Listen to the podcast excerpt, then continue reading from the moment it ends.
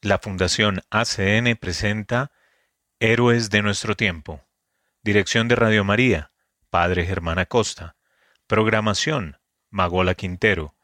Edición y doblaje, Diego Marín. Investigación y libretos, Johavet María Orozco.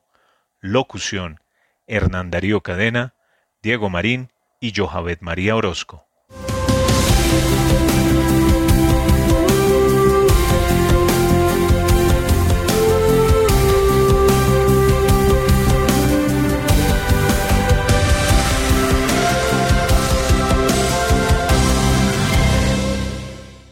Bienvenidos a Héroes de nuestro tiempo, un programa realizado por la Fundación ACN. Acá visibilizamos a la iglesia sufriente y perseguida y tratamos de generar conciencia acerca de una realidad que muchas veces es ajena a nosotros, pero que sí ocurre. Además, le damos rostro al trabajo silencioso de hombres y mujeres de fe que viven el Evangelio. Vamos a escuchar Jesús, eres digno de alabar, canción interpretada por el grupo Atenas.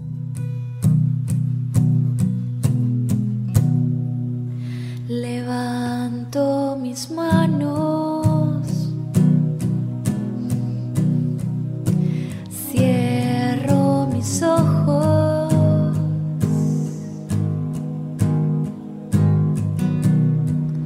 para proclamar tu nombre,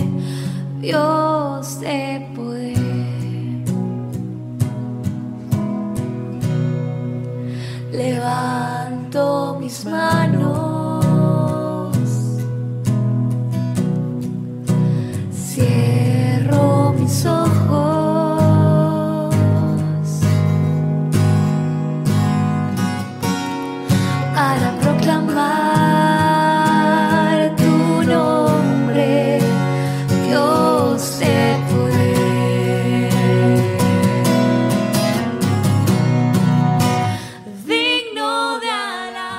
Continuamos en nuestro programa donde hacemos un análisis y destacamos aquellos lugares en los que el derecho a la libertad religiosa es de los más vulnerados.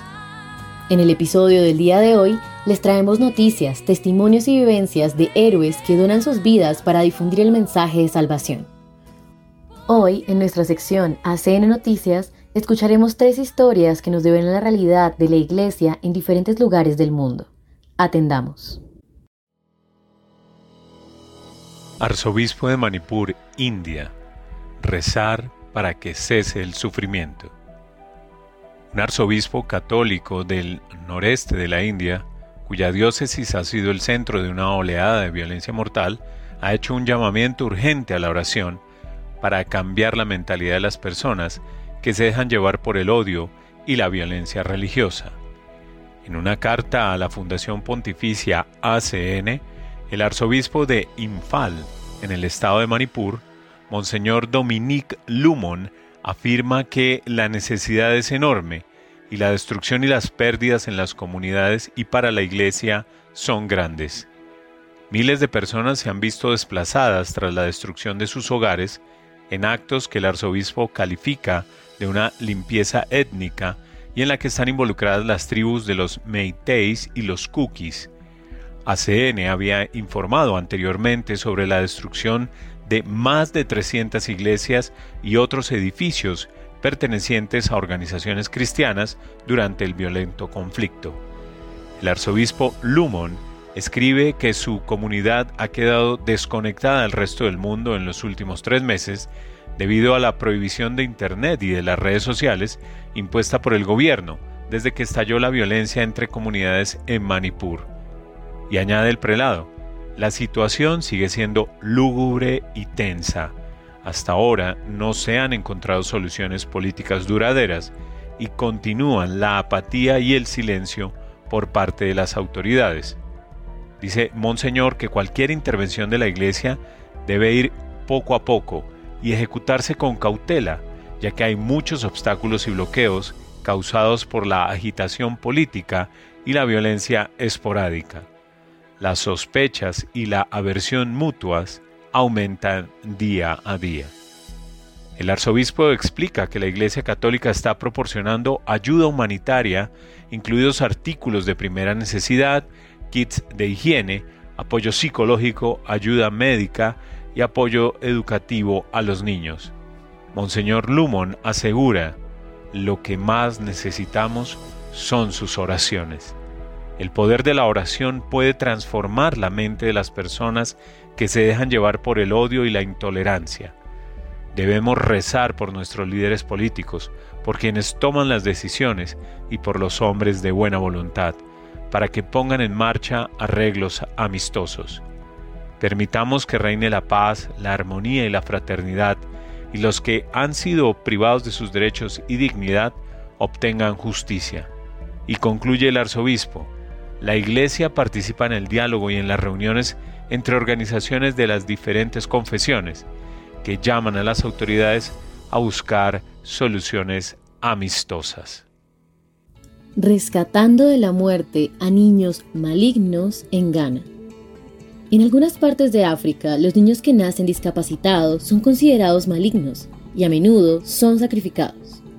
La religiosa Terés y sus compañeras de las Hermanas Marianas del Amor Eucarístico dedican su vida a rescatar, cuidar y amar a estos niños rechazados por sus propias familias.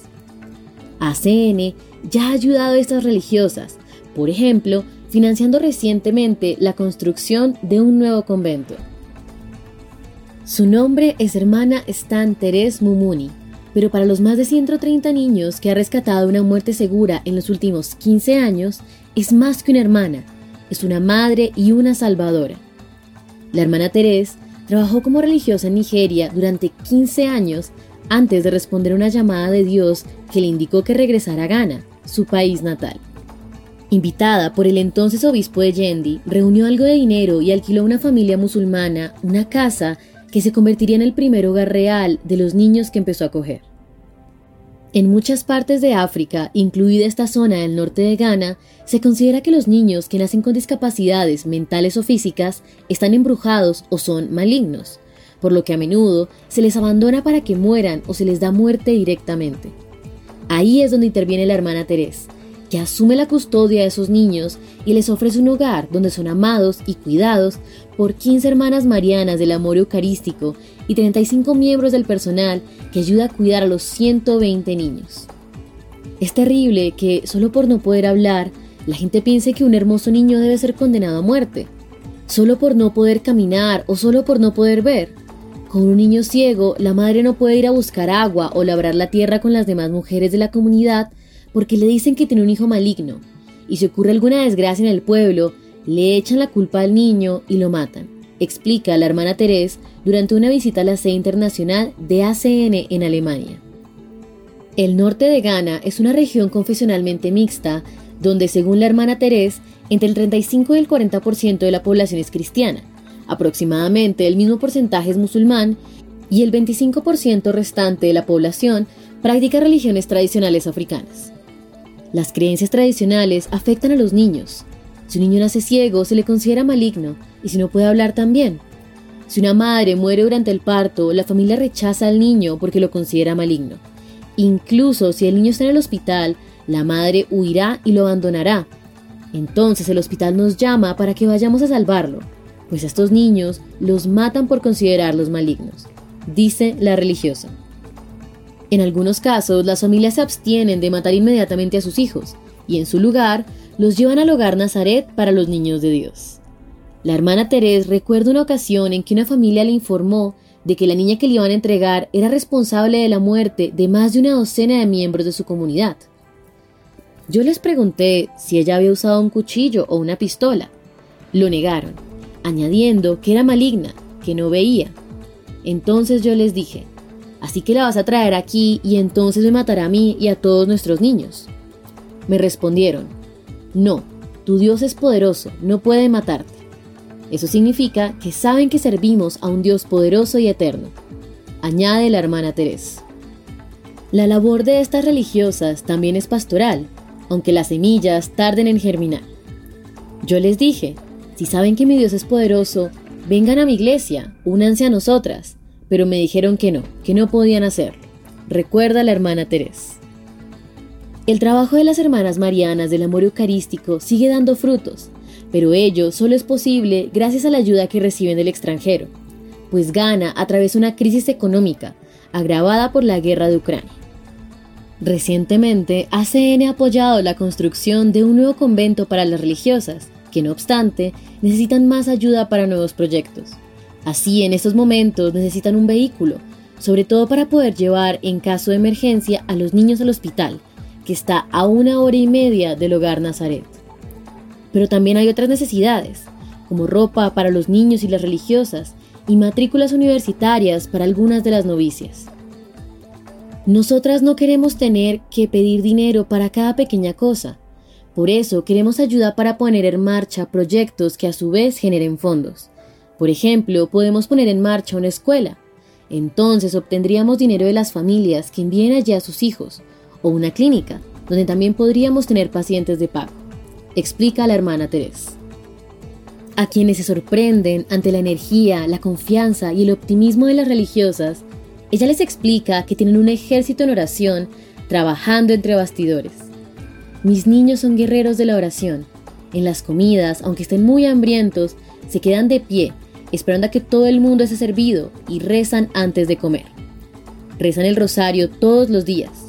Cuando estoy fuera, cada vez que los llamo, me dicen que han rezado por mí y por tal o cual persona rezan mucho. Concluye. Éxodo masivo. Turbas queman iglesias y casas en Pakistán. Más de 20 iglesias han sido atacadas y centenares de hogares cristianos destruidos a raíz de la furia desatada entre extremistas en Pakistán. Los cristianos de la ciudad punjabí de Haranwala, cerca de Faisalabad, huyeron en masa cuando los fanáticos empezaron a lanzar piedras e incendiar edificios. El incidente se produjo tras una acusación de supuesta blasfemia contra un limpiador cristiano acusado de profanar el Corán e insultar al profeta del Islam. El padre Tanver, vicario general de la diócesis católica de Faisalabad, ha informado a la Fundación Internacional ACN, luego de su visita a Haranwala, que la situación sigue siendo insegura. Lo que ha ocurrido ha sido aterrador y los cristianos están muy asustados. Por favor, recen por nuestra gente, recen para que sus vidas no corran peligro. Muchas personas han perdido sus pertenencias, todo. No saben qué hacer ni a dónde ir, dice el sacerdote. El padre Tanver ha informado que al menos 13 iglesias pertenecientes a diferentes confesiones cristianas han sido atacadas y varias de ellas incendiadas, así como la casa de un catequista y una casa parroquial. También señaló que el padre Khalid, párroco de San Pablo en Caranguala, tuvo que encerrarse en la casa parroquial, rodeado de extremistas que le gritaban y le exigían que saliera. Más tarde se marcharon, lo que permitió al sacerdote salir, pero poco después los atacantes regresaron y quemaron los certificados de bautismo, matrimonio y defunción custodiados en la oficina parroquial. Por otra parte, un clérigo cristiano ha indicado que, de momento, hasta 2.000 personas han huido de sus hogares. Según testigos locales contactados por ACN, los atacantes empezaron a tirar muebles a la calle mientras exigían la muerte del presunto blasfemador.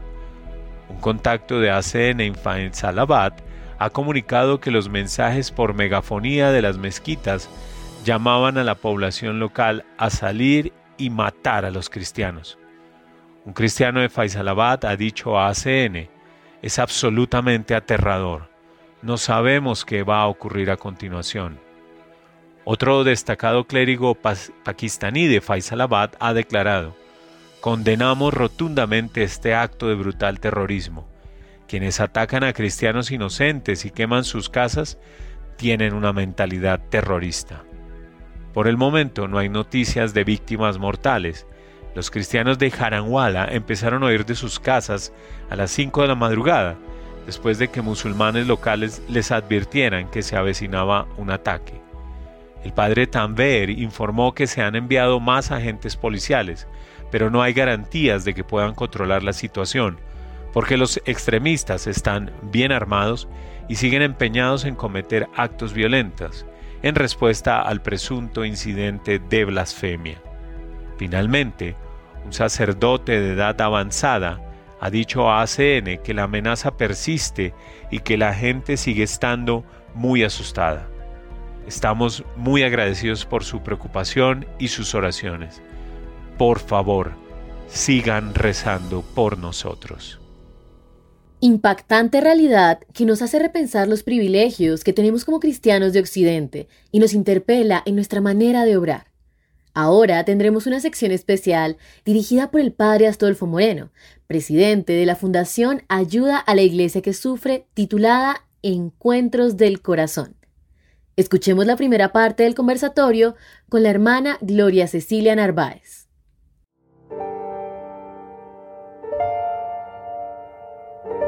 Muy buenas queridos amigos, tenemos el inmenso honor de estar en la presencia y en compañía de la hermana Gloria Cecilia Narváez, religiosa franciscana de María Inmaculada, que fue secuestrada en febrero de 2017 en Malí, en África, y fue liberada en octubre del año 2021.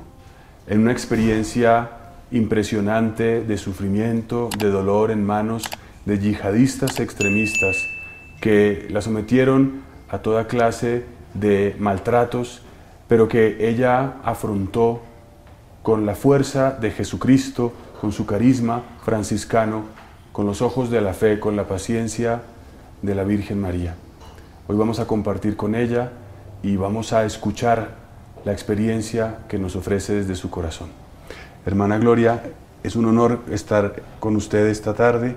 Qué alegría poder compartir. Gracias, Padre. Muchísimas gracias y gracias por esta invitación que me hace la obra pontificia Iglesia Sufriente, porque así puedo compartir mi testimonio de fe y cómo Dios hizo ese milagro grande de su infinita misericordia, ¿no? de poder volver en libertad y poder continuar mi camino misionero. Muchas gracias. Ha dicho usted camino misionero, yo quisiera comenzar por allí.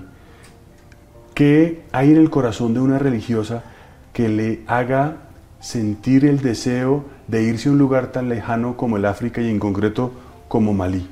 Bueno, primeramente pues eh, la misión en Malí tuvo mucho significado para mí personalmente, el, poder tocar como el dolor de la gente, el sufrimiento, pues personalmente me evangelizó y me humanizó. ¿no? Eh, pues acompañamos a la gente en sus duelos, en sus alegrías, en sus, mm, bueno, en sus diferentes dificultades, lloramos, reímos, participábamos de sus fiestas, ¿no?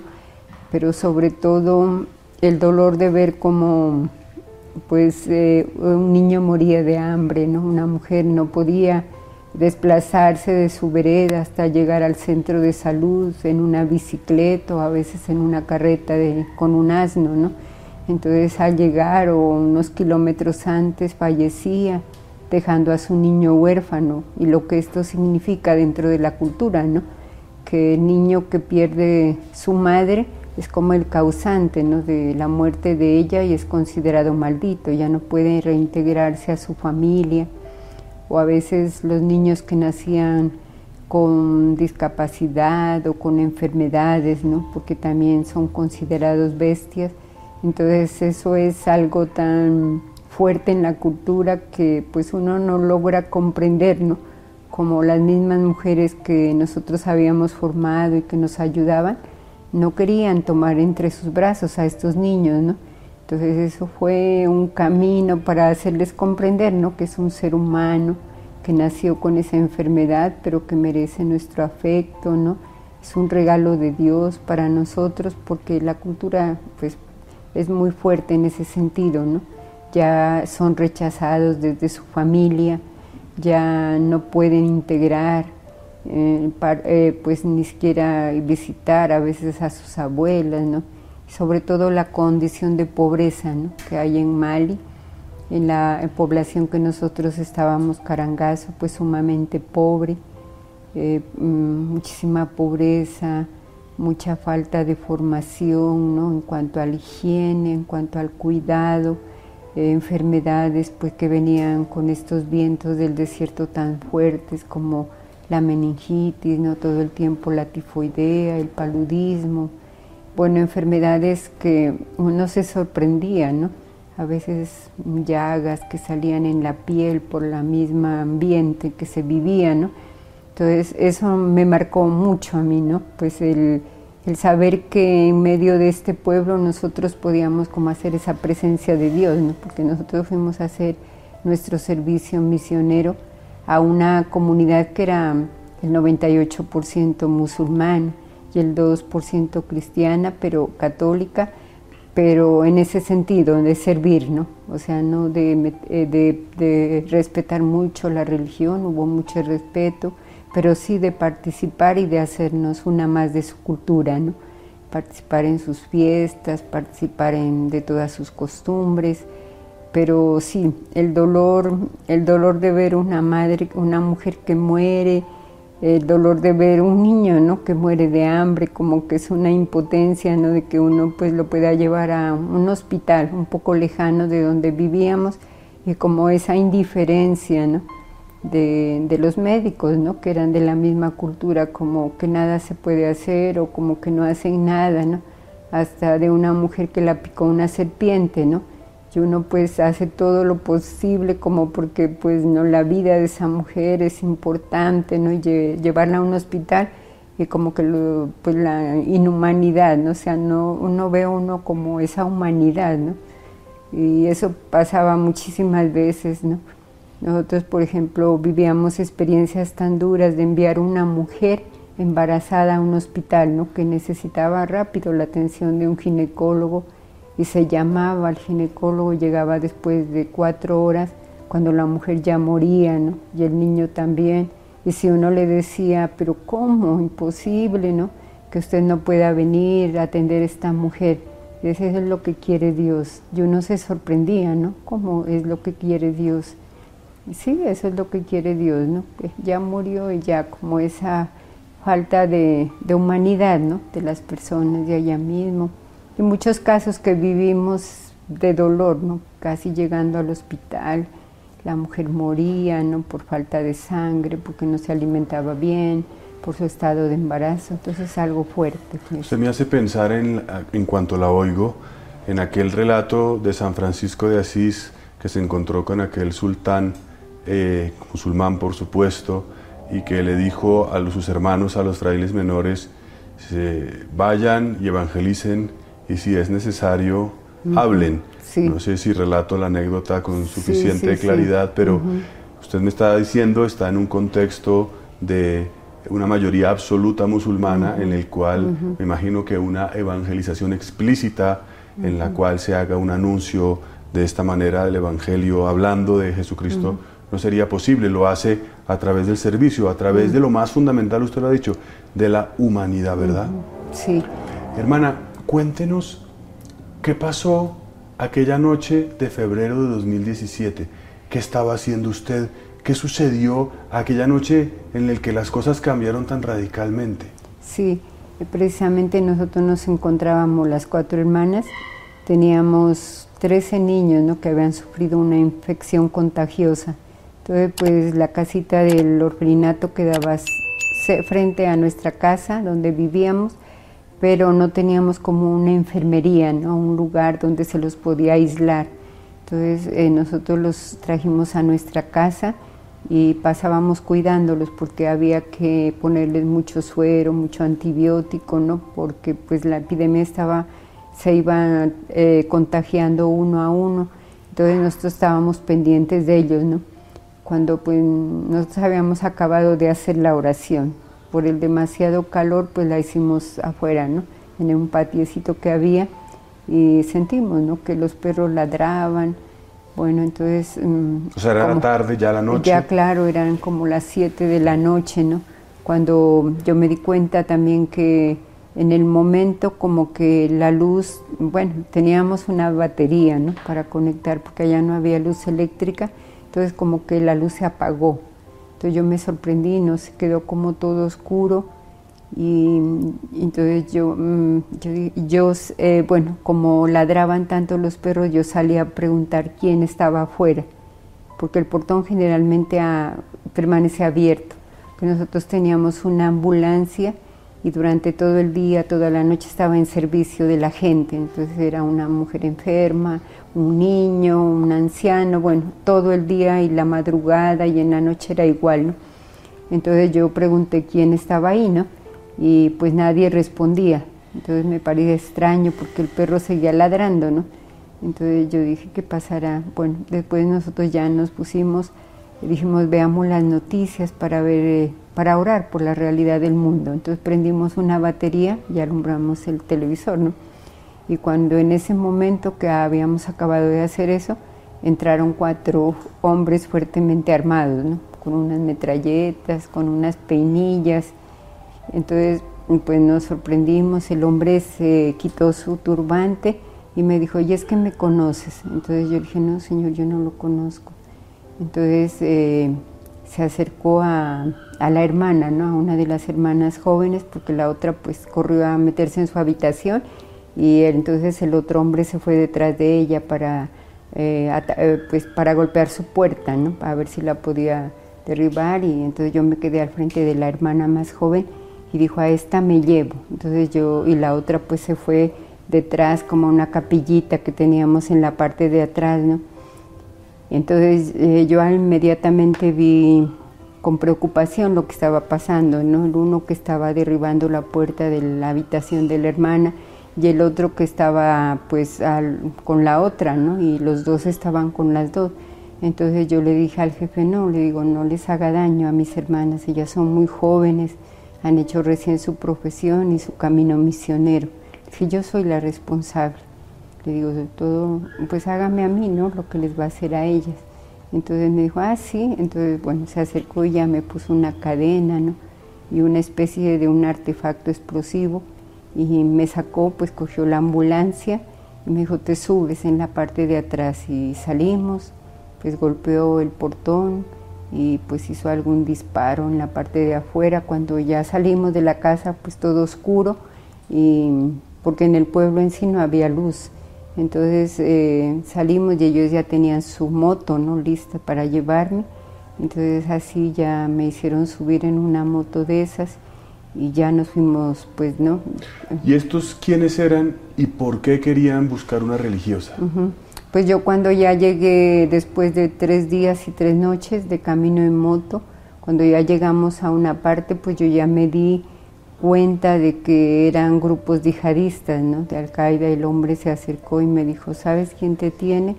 Dijo, es un jefe que en sí era conocido en la zona. Por la persecución religiosa que estaba haciendo. Entonces dijo, él te tiene, él es el jefe y el grupo es Al-Qaeda. Entonces em, yo me sorprendí, pues, ¿no? Y yo le dije, ¿y dónde está el jefe para hablar con él? Entonces dijo, a ese ya lo vas a encontrar en el desierto. O sea, ya lo vas a encontrar, dijo, ¿no? Prácticamente. Entonces, como una semana quedamos escondidos porque había mucho helicóptero, ¿no? muchos helicópteros, drones que se desplazaban por donde nosotros estábamos. Entonces mm, nos fuimos, em, seguimos adentrándonos al desierto. Perdóneme, para situar un poco el, contexto. Em, ¿Eso significa que ellos dominaban como una especie de guerrilla o de grupo que domina una zona, pero a su vez ese grupo es perseguido o se enfrenta con otros grupos, con el gobierno, con quien sea, porque según entiendo entonces se la llevan a usted, pero a su vez ellos son perseguidos por alguien. Sí, yo me di cuenta como que ellos eran perseguidos, ¿no? Había muchos helicópteros o bien era un corredor, corredor aéreo, ¿no? Pero yo se, veía que eran muchos helicópteros porque ellos se escondían, ¿no? Estábamos escondidos, llegamos a una zona que todavía había un poco de verde porque había muchos árboles, ¿no? pero inmediatamente quedamos algunos días ahí y luego salimos con dirección al Níger, cogimos una canoa y ya nos fuimos adentrando pues por el río Níger, atravesando el río Níger hasta llegar ya pues a otra parte del desierto. ¿no?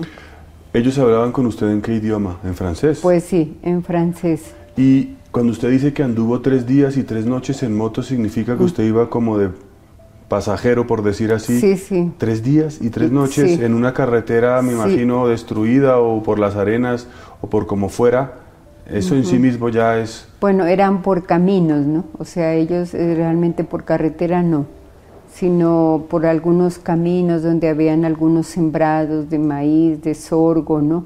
O sea, nos metimos directamente por caminos como, como una, eh, una arboleda por ahí y pues así nos fuimos adentrando. Yo me di cuenta hasta llegar al norte de Malí, ¿no? Yo prácticamente no sé si era Mokti, la primera ciudad de Malí al norte, o bien Gao, ¿no? la segunda ciudad de Malí, que es al norte, ¿no? Pero durante este recorrido llegamos allá. O sea, Malí está en la parte, si uno se sitúa un poco en el desierto del Sahara, creo que más o menos eh, es relativamente fácil pensar. El norte de África está el desierto del Sahara, pero en la parte sur del desierto eh, ocupa también Malí, que hay más vegetación, quizás algo de selva, pero el norte del país es el que es completamente. Es y a usted la llevaron de esa parte un poco eh, más verde, por decir así, hacia la zona del desierto. Hacia la zona del desierto, atravesándolo por una canoa, ¿no? En canoa pudimos atravesar el río Níger y entonces por el Níger ya pues llegamos a una parte donde ya prácticamente todo era desierto, ¿no? ya no se veía vegetación, donde ya encontramos pues al jefe, yo ya me di cuenta, era un señor que nosotros cuando realizábamos brigadas de salud en las veredas, yo sí lo había visto, ¿no? Entonces yo me sorprendí y dije, ve, este señor era el que nos como que nos estaba siguiendo, ¿no? Cuando hacíamos brigadas de salud por las mujeres embarazadas. Entonces ya él se acercó, pues estaba como con 40 hombres y entonces esos empezaron a decir, aquí está la que predica Jesús, ¿no? Y se empezaron a burlar y a reír, pero ya vas a saber, te vamos a matar. O jefe, ¿usted qué dice? ¿no? Y se reían, se burlaban. Entonces ahí encontré a la señora francesa y le decían, ¿y tú? ¿Y tú? Le decían. Entonces ella dijo, no, yo no soy la que predico a Jesús. Yo no predico, esa sí predica a Jesús, pero yo no. Entonces yo ya no dije nada, ¿no? ya dije, es por la religión que, no, que me trajeron hasta acá, ¿no? entonces me dijeron, ahora vas a ver lo que es predicar a Jesús. O sea, usted pudo entender que el motivo de su secuestro era claramente religioso. Había otros secuestrados, personas por otros motivos, pero el suyo era claramente la religión, religión, Porque cuando después de, pues permanecimos una tarde, una noche junto a ese jefe y a ese grupo, y al otro día nos fueron adentrando más al desierto del Sahara, entonces eh, ya miramos una especie de cueva donde había una señorita, ¿no? ya también de edad, y ella ya dijo que era protestante, que a ella también la habían secuestrado, ya estaba un año más que nosotros, la tenían encadenada, ya no tenía ni alimento ni agua, ¿no? O sea, se estaba, era deshidratada, ¿no? Y dijo, si te, dijo, a ti también te trajeron por la religión, dijo, ya vas a ver, ellos son bien violentos, dijo, ahora te van a poner cadenas y ya vas a ver el alimento que nos dan, el agua. Entonces ya nos juntaron a las tres y después fuimos ya, ¿no? Toda la itinerancia del desierto, adentrándonos más. Habían lugares donde todavía se sentían los drones, ¿no? Que pasaban, los helicópteros. Entonces se veía que había mucho peligro y ellos nos iban adentrando más al desierto. Pero entonces, cuatro años, ocho meses, ¿estuvo con mucha itinerancia o estuvo en algunos lugares temporadas? Usted podía tener conciencia del tiempo, podía saber, después me imagino de algunas semanas, eh, podía tener ya conciencia de cuánto tiempo había pasado, cómo lograba un poco situarse, pero en primer lugar era algo itinerante o estable, y luego cómo usted podía tener conciencia del paso del tiempo. Bueno, eh, pues sí era itinerante, ¿no? Porque no era estable, ¿no? Yo creo que dependía mucho del peligro del peligro que corríamos porque el orden, el GB daba como la orden de que cambiemos, ¿no? sea de noche, sea de día, sea caminando, sea en carro, pero teníamos que huir para evitar el peligro. Bueno, el tiempo durante el día, claro, por el sol yo me podía dar cuenta más o menos, ¿no? Cuando se elevaba, ¿no? Ya decía es 5 o 6 de la mañana, eh, cuando llegaba como a la mitad, porque al principio nos hicieron como pusieron como cuatro palos y pusieron una tela encima, ¿no? Entonces yo decía, cuando llega aquí cerca de esta, de esta cabaña que hicieron, de esta, eh, son mediodía, ¿no? y pues por la oración que ellos hacían, pues también uno se daba cuenta, ¿no? Que a las cinco y media hacían su primera oración, a las dos de la tarde su segunda oración, a las cuatro la otra oración, porque la hacen cinco veces, a las seis y cuarenta la otra y a las nueve de la noche la otra. Entonces el tiempo así, pues uno ya más o menos lo iba viendo, ¿no? Pero pues el, en principio sí, pues yo miraba bien, yo decía, bueno, 7, 7 de febrero, luego marzo, luego pues abril, ya fue viendo, ¿no? La Semana Santa, la Pascua, ¿no? Ya fue corriendo el tiempo. Yo pensé y la francesa también dijo, nos pueden tener solo cuatro meses, ¿no? Dijo, mucho, porque ¿qué van a hacer con nosotros? O nos matan o nos liberan. Entonces yo ya fui viendo que no era como ella dijo, ¿no? sino que ya el tiempo iba pasando ya vi que me di cuenta que ya era un año, ¿no? Y a ella le vinieron a hacer una prueba de vida, entonces yo me di cuenta por lo de ella que ya era un año, ¿no? De lo que estábamos ahí. Y yo decía, bueno, de todas maneras en todo este tiempo, pues por las noches nos hacían mucho terrorismo psicológico, ¿no? dormíamos siempre con metralletas apuntándonos a la cabeza. Eh, nunca, eh, ellos habían puesto como una especie de un campamento pequeñito, pero nunca dormíamos adentro, ¿no? porque siempre era peligroso. ¿no? Yo veía que ellos se drogaban o que podían quemar ¿no? El lugar donde estaban o hacernos más daño, siempre dormíamos sobre la arena. ¿no? Siempre una se quedaba como sentada, vigilando, mientras las otras dormían un poco. El clima en el desierto cambia, es decir, uno puede sentir que hay un tiempo más verano o más invierno. En el día es un calor insoportable y en la noche hace frío o no hace frío. ¿Cómo es la experiencia de, la atmósfera del desierto y en ese punto en el que usted permanece? Pues en el desierto casi 60 grados ¿no? de temperatura porque es fuerte, ¿no? El calor que uno siente. A medianoche sí uno siente un poco fresco, ¿no? Pero durante el mes de junio julio uno ve que hay como, si es una semana, unos tres días como de tempestades secas, ¿no? Eh, son tempestades secas de rayos, ¿no? De truenos fuertísimos, ¿no? Entonces es una lluvia seca, ¿no? de pronto si hay una o dos lluvias. Lluvia pues seca quiere decir es arena que circula como por los vientos que la levantan. Sí, sí, el, viento levanta muchísima arena y pues uno parece que va a morir ahí enterrado, ¿no?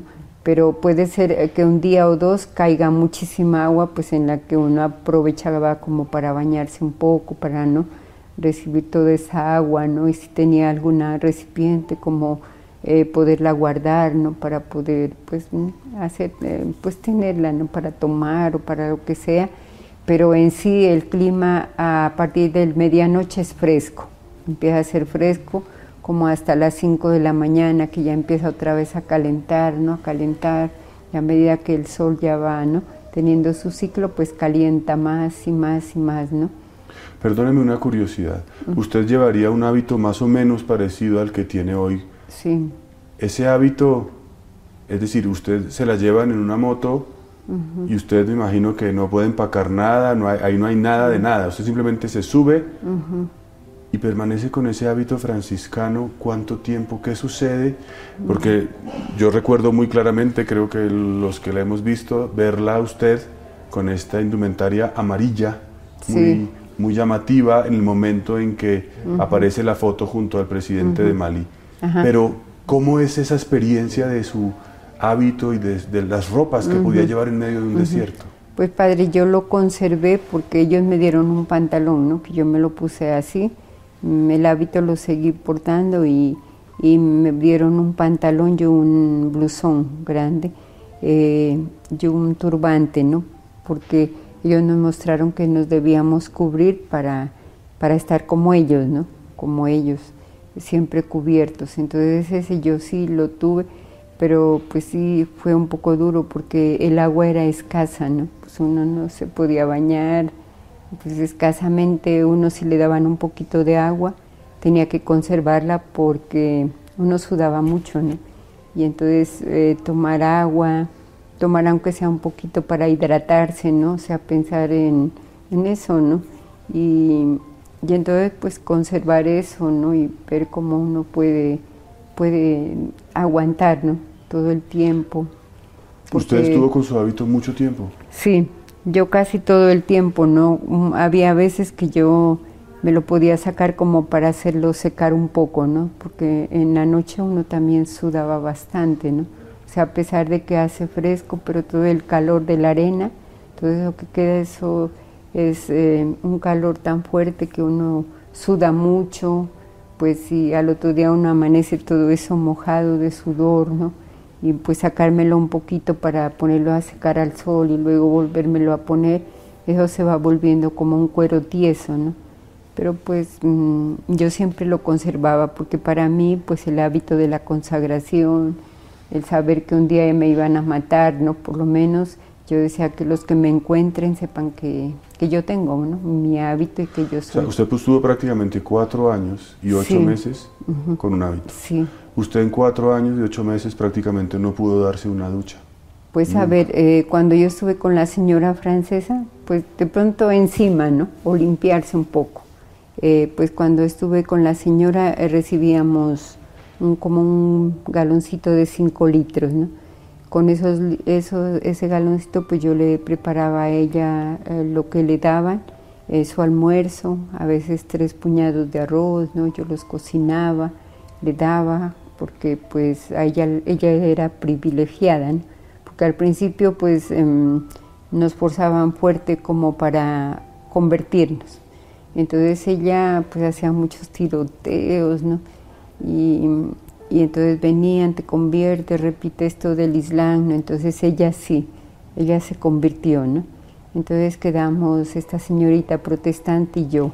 Entonces, ¿y tú no te vas a convertir? No, yo soy católica. ¿no? O sea, al que se convirtió le daban un estatus distinto. Sí, claro, lo trataban mejor y tenía más espacio en el mismo lugar donde estábamos, ¿no? Pues todo este espacio era para ella, esta comida, ¿no?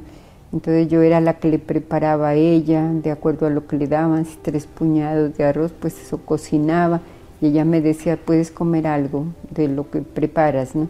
Entonces pues yo podía comer, prepararle un pan, eh, comerme un pedazo de pan, ¿no? O sea, durante los tres años que ella estuvo conmigo, pues yo era la que la cuidaba a ella, ¿no? Le preparaba un té, pues comer una sola vez sí, pero... Una eh, vez al día. Una vez al día, pero por, por ella, pues preparar una- un té por la tarde, yo le preparaba, ¿no? En todos estos años, ¿comía usted una vez al día cualquier cosa Sí. o nada? No, siempre los tres años comí cualquier cosa con ella hasta que ella se fue, ¿no? Porque cuando ella se fue, pues ya cambió la situación, porque ellos al principio me tiraban una tortilla, ¿no? Me, me tiraban una tortilla y me daban, bueno, siempre me dieron el agua mezclada con gasolina, ¿no? Siempre le ponían un ácido, siempre tenía un color. ¿Y esto era para torturarla, para Pues sí, complicarle era la vida? una manera de, ¿no? De, pues, ¿no? Y, y los insultos, o sea, palabras hirientes, ¿no? Eh, pues yo nunca había escuchado así en un medio como que nos insulten tanto, ¿no? Pero sí muy Y por fuerte. ser cristiana. Y por ser cristiana, eres perro de iglesia, eres esto, ¿no? Y, y de todas maneras eso en noche y día pues es una tortura, ¿no? Psicológica, porque usted escucha disparos, la metralleta, las bombas, entonces uno dice es que me van a matar ahorita, ¿no? Es que, bueno, ahorita va a ser, ¿no? Que estos hombres me maten, o a veces te apuntan con la metralleta, entonces todo este tiempo vivimos así, ¿no? Tanto con la señorita protestante como yo, o sea, palabras muy hirientes, de todas maneras, eh, palabras, insultos, ¿no? Y pues dentro de la cultura en sí la mujer no puede llorar, no puede expresarse, ¿no? Entonces pues ahí uno tampoco podía estar llorando, ¿no? Pues al principio yo sí tenía mucho miedo, ¿no? Pero después por la misma cultura la mujer en sí en la cultura no expresa nada, ¿no? No puede expresar nada, entonces yo también callaba, pues eh, llorar nunca, ¿no? Sea, nunca expresar, nunca mostrar que yo tenía miedo, aunque yo lo tenía, pues yo me fortalecía con la oración, eh, con la oración bien fuerte y, y oraba con el Santo Rosario, ¿no? Una y otra vez y siempre pidiendo por ellos, ¿no? Siempre cuando los veía más violentos y se acercaban a mí con los salmos, con la palabra de Dios, ¿no? Hasta que esa gente se iba como serenando, ¿no? Muchas gracias, Padre Astolfo, por esta maravillosa conversación que tuvo con la hermana Gloria Cecilia Narváez, misionera en África, quien estuvo secuestrada por más de cuatro años por grupos islamistas radicales a causa de su fe. Su impactante historia resalta cómo la perseverancia en la oración y la devoción al Santo Rosario fueron pilares fundamentales que la sostuvieron a lo largo de todo su periodo de cautiverio. En nuestra última sección tenemos No los olvidamos, un espacio que nos trae las historias y vivencias de los héroes que dan su vida por el Evangelio.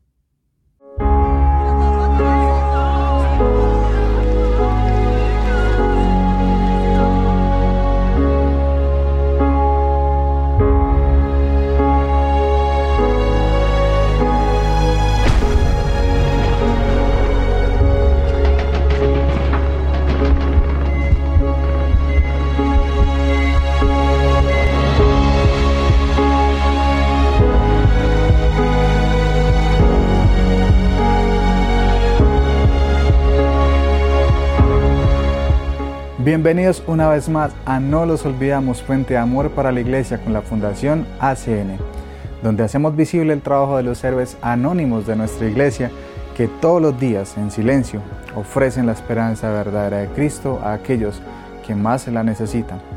Igualmente, este es un espacio propicio para darle voz a la iglesia sufriente y perseguida. De la mano con nuestros colegas de ACN España, esta vez quisimos hacer un breve homenaje a nuestro sumo pontífice, el Papa Francisco, quien este año cumplió el décimo aniversario de su papado. Y es que el Santo Padre se ha caracterizado por estar atento a la realidad de la persecución religiosa y con frecuencia habla de esto en distintos escenarios. Su santidad es muy consciente de esta cruda realidad. Atendamos este reportaje. Josué Villalón. ¿Qué tal? ¿Cómo estás? Muy buenas, Álvaro. Pues muy contento. Eh, hoy destacamos este gran acontecimiento de la Iglesia, que son los 10 años del Papa Francisco. Hemos preparado este vídeo en el que queremos destacar su defensa de los cristianos perseguidos y de la libertad religiosa. Diez años de pontificado de Francisco suponen una década defendiendo la libertad religiosa y alzando la voz por los cristianos perseguidos. En dos ocasiones ha abogado por estos temas en sus vídeos mensuales. En marzo de 2017, cuando pedía que los cristianos perseguidos sean sostenidos con la oración y la ayuda material de toda la Iglesia. Y en enero de 2022, cuando califica de inaceptable e inhumano la persecución religiosa. El Santo Padre ha conocido personalmente los testimonios de quienes sufren por su fe, como el de Rebeca Vitrus, víctima de Boko Haram en Nigeria y el de la familia de Asia Bibi, condenada por la ley de la blasfemia en Pakistán. Pero el Papa también ha visitado en su propia tierra a cristianos que han sido perseguidos como los iraquíes y visitó también allí al gran ayatolá, un gesto que algunos reconocen como un hito en el camino del diálogo interreligioso. A través de distintos gestos, el sucesor de Pedro ha mostrado su cercanía con ayuda a la iglesia necesitada cuando en 2017 invitaba a hacer obras de misericordia junto a la Fundación Pontificia y desde su balcón cuando bendijo los 6.000 rosarios que ACN envió a familias de Siria. Por último, el sumo pontífice ha hecho alusión en varias oportunidades al derecho a la libertad religiosa. En 2014, durante el rezo del Ángelus, cuando dijo que el sacrificio de los actuales mártires perseguidos por ser cristianos refuerza el empeño para asegurar la libertad religiosa en todo el mundo. Y más recientemente en Kazajistán, allí precisó, es un derecho de toda persona dar testimonio público de la propia fe, proponerla sin imponerla nunca. Francisco cumple una década como cabeza de la Iglesia Católica y como tal acompañando a los cristianos perseguidos y pidiendo por el respeto a la libertad religiosa de todos los seres humanos. Bueno, y es que en estos 10 años la atención del Papa a los cristianos perseguidos ha estado muy presente durante todo el pontificado, ¿no? Así es, efectivamente. Por eso hemos querido hablar con Andrea Tornielli, que es directora editorial del Dicasterio para la Comunicación del Vaticano, para que nos diera las principales claves de esta década.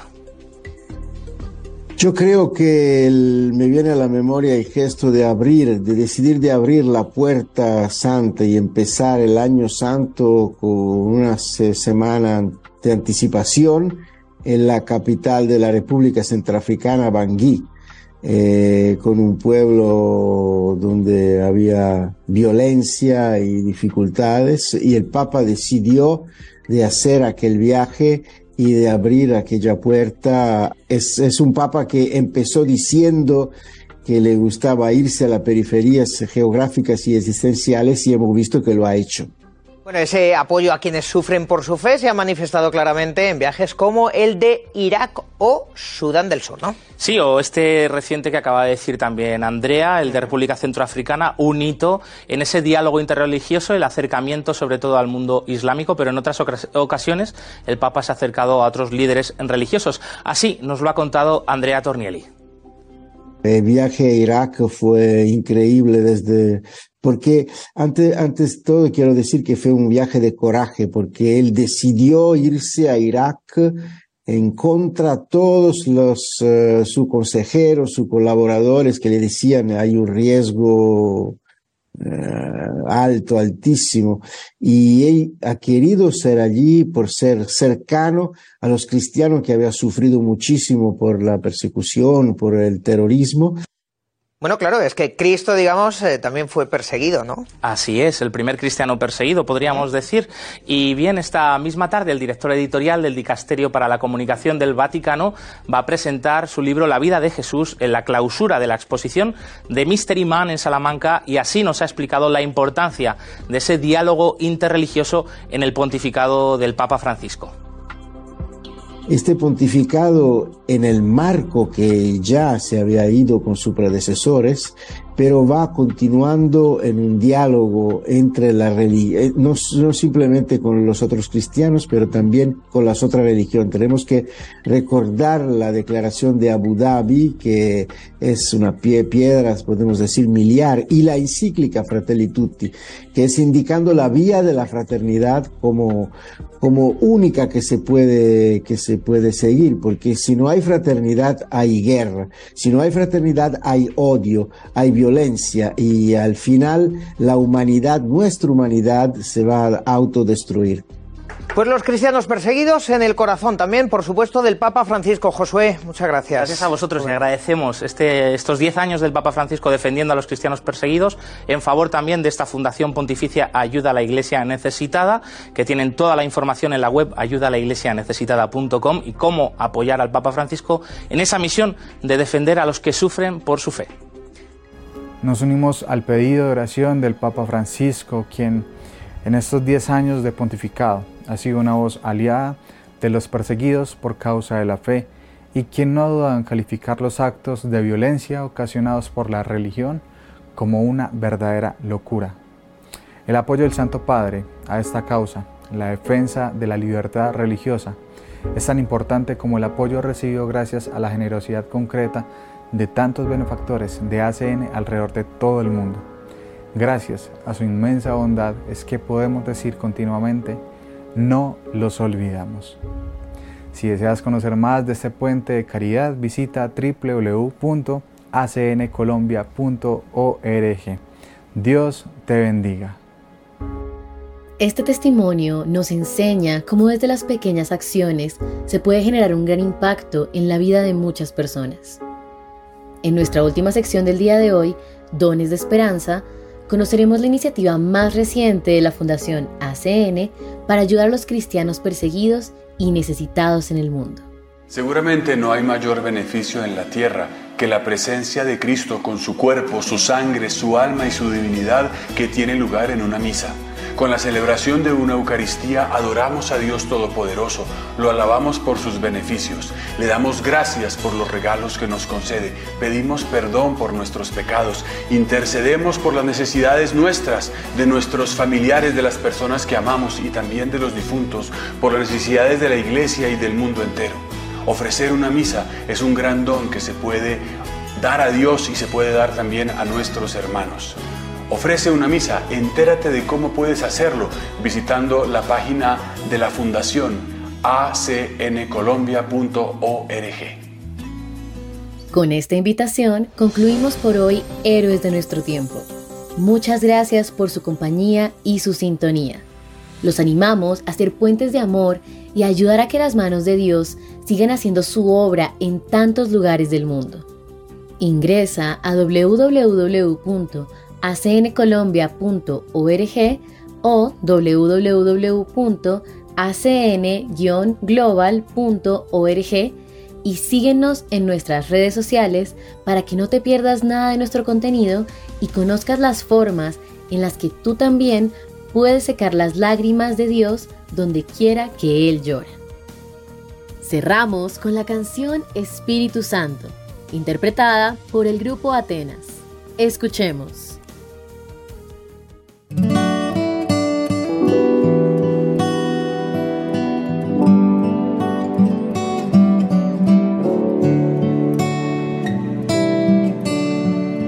Espíritu